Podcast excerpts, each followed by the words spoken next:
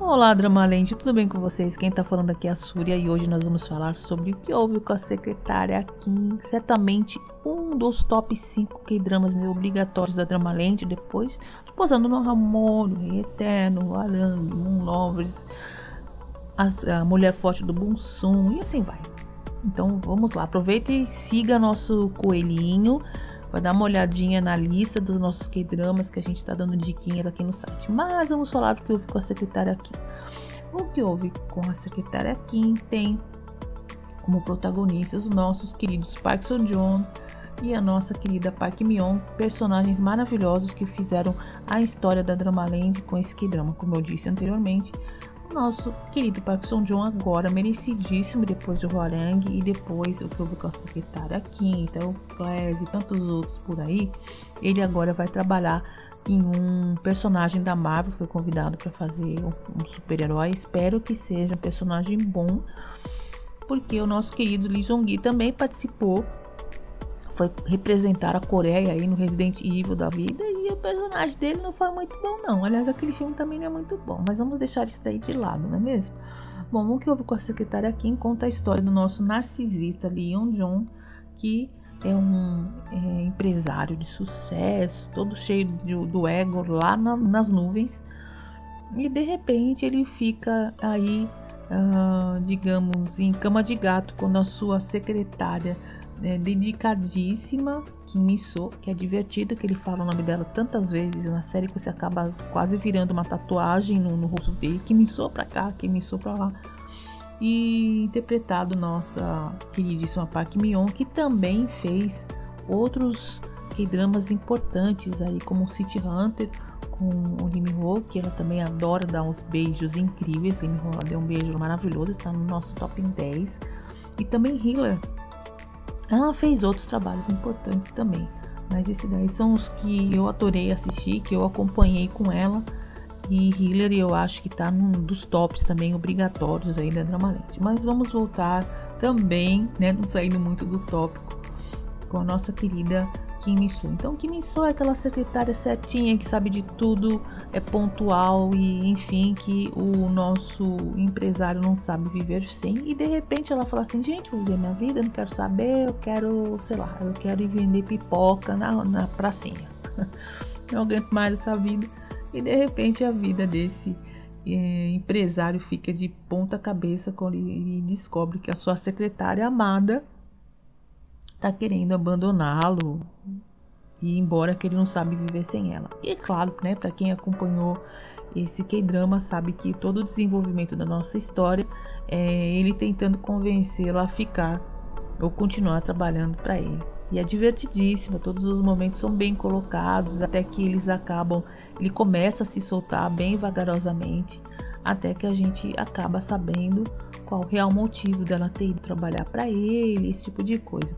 Então, se você não assistiu, então vai lá, assiste, depois você volta, que agora vem a parte com spoiler, que eu acho que faz desse K-drama é, tão singular e tão importante para Dramaland. Eu acredito que o grande ponto positivo é que não teve somente o envolvimento do personagem, no caso do, do nosso querido Leon John, não teve somente o envolvimento desse personagem com a personagem da Kim So, né, do momento de como ele tem que conquistá-la, mas também a história dele que foi bem desenvolvida e bem colocada de uma maneira bem sensível, que ele sofreu um trauma quando ele foi sequestrado quando ele era criança e ele foi sequestrado junto com ela. Olha que coisa, olha que cruzamento de história aí. E esse trauma foi tão forte que desenvolveu certas manias nele durante a vida adulta que ele tentava se desvincular dessa imagem, dessa lembrança que ele teve quando criança. E é isso que torna esse drama tão importante, que inclusive eu fiquei com uma mania de achar que em todo romance ou comédia romântica tem que ter algum envolvimento de trauma na vida do empresário. Gente, eu acho que fiquei com isso na minha cabeça realmente é importante, porque é, somente você colocar uh, historicamente falando ou estruturalmente falando dentro do roteiro, somente uma história que o cara é rico, já nasceu rico, lindo, maravilhoso, que também é uma das coisas que é padrão dos K-dramas. Todos os grandes empresários são lindos, maravilhosos e ricos. Ou chegando, chegando lá com muito esforço, ou já nasce em berço de ouro, como dizem aqui no Brasil. Um, e é muito recorrente isso, né? Para quem assiste bastante K-drama já percebeu que isso é mais ou menos padrão das histórias. Mas deixando essa, essa parte de lado, é, nós vemos vários momentos ali desse, dessa reação pós-traumática dele, quando ele não pode ser tocado, por exemplo, quando uma mulher não pode encostar nele, por causa da lembrança que ele tinha da mulher que o sequestrou quando ele era pequeno, ou a lembrança de como ela se vestia com o batom vermelho ou o sapato vermelho. E no caso da, da Kim So, ela associava a aranha à situação que ela vivenciou, mas como ela era muito mais pequenininha, ela não conseguia diferenciar o que, que era realidade, o que, que era fantasia. E você vê que ele tinha cicatriz no tornozelo e o irmão dele não tinha. Mas é interessante que os pais também decidiram ignorar, porque imagina os pais eram adultos quando aconteceu aquela situação, mas talvez eles, eu acredito eu, não, eles tenham é, ocultado dos filhos a real história do que tinha acontecido naquela inversão de papéis, porque eu acho que eles não queriam que os filhos continuassem vivenciando o trauma que estavam vivendo. Então, o irmãozinho que causou a situação do sequestro do Leon não queria, uh, os pais não queriam que ele continuasse com aquele trauma. Então, de uma maneira muito errada, eu acredito eu, os pais aceitaram aquela mudança de papéis e sem se preocupar se, se o personagem do Park Song Joon, né, no nosso queridíssimo, é, também teria algum tipo de consequência. É, aliás, várias coisas ali levam a crer que os transtornos psicológicos é, são um reflexo para a vida inteira. E realmente no finalzinho, quando a gente vê que as coisas estão desencadeando para o final, você vê quão importante é a gente entender e compreender a alma humana.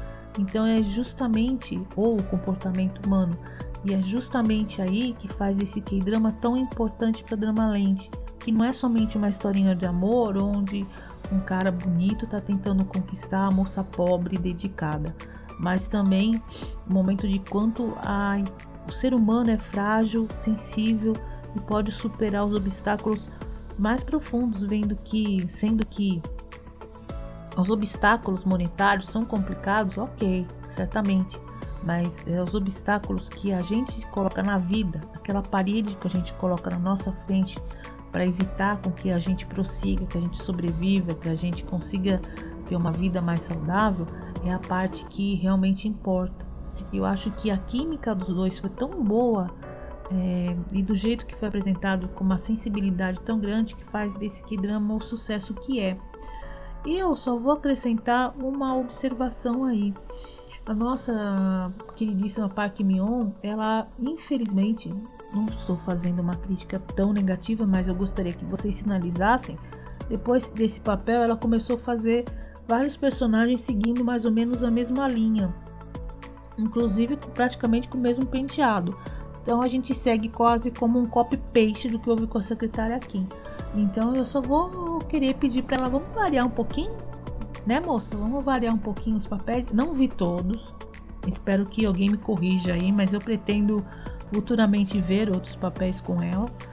Mas diferente do Parkinson John, ela parece que resolveu seguir um caminho mais confortável e de repetir a fórmula da secretária Kim. É um personagem bom, nessa fase que ela foi feita estava excelente, então se é o primeiro trabalho que você está vendo do, na, da Park Mion como secretária Kim, certamente eu acho que é o primeiro que você tem que seguir nessa linha. Depois, é claro que eles de uma certa maneira, eles estão repetindo essa fórmula em outros K-dramas, de uma maneira brilhante, outros nem tanto.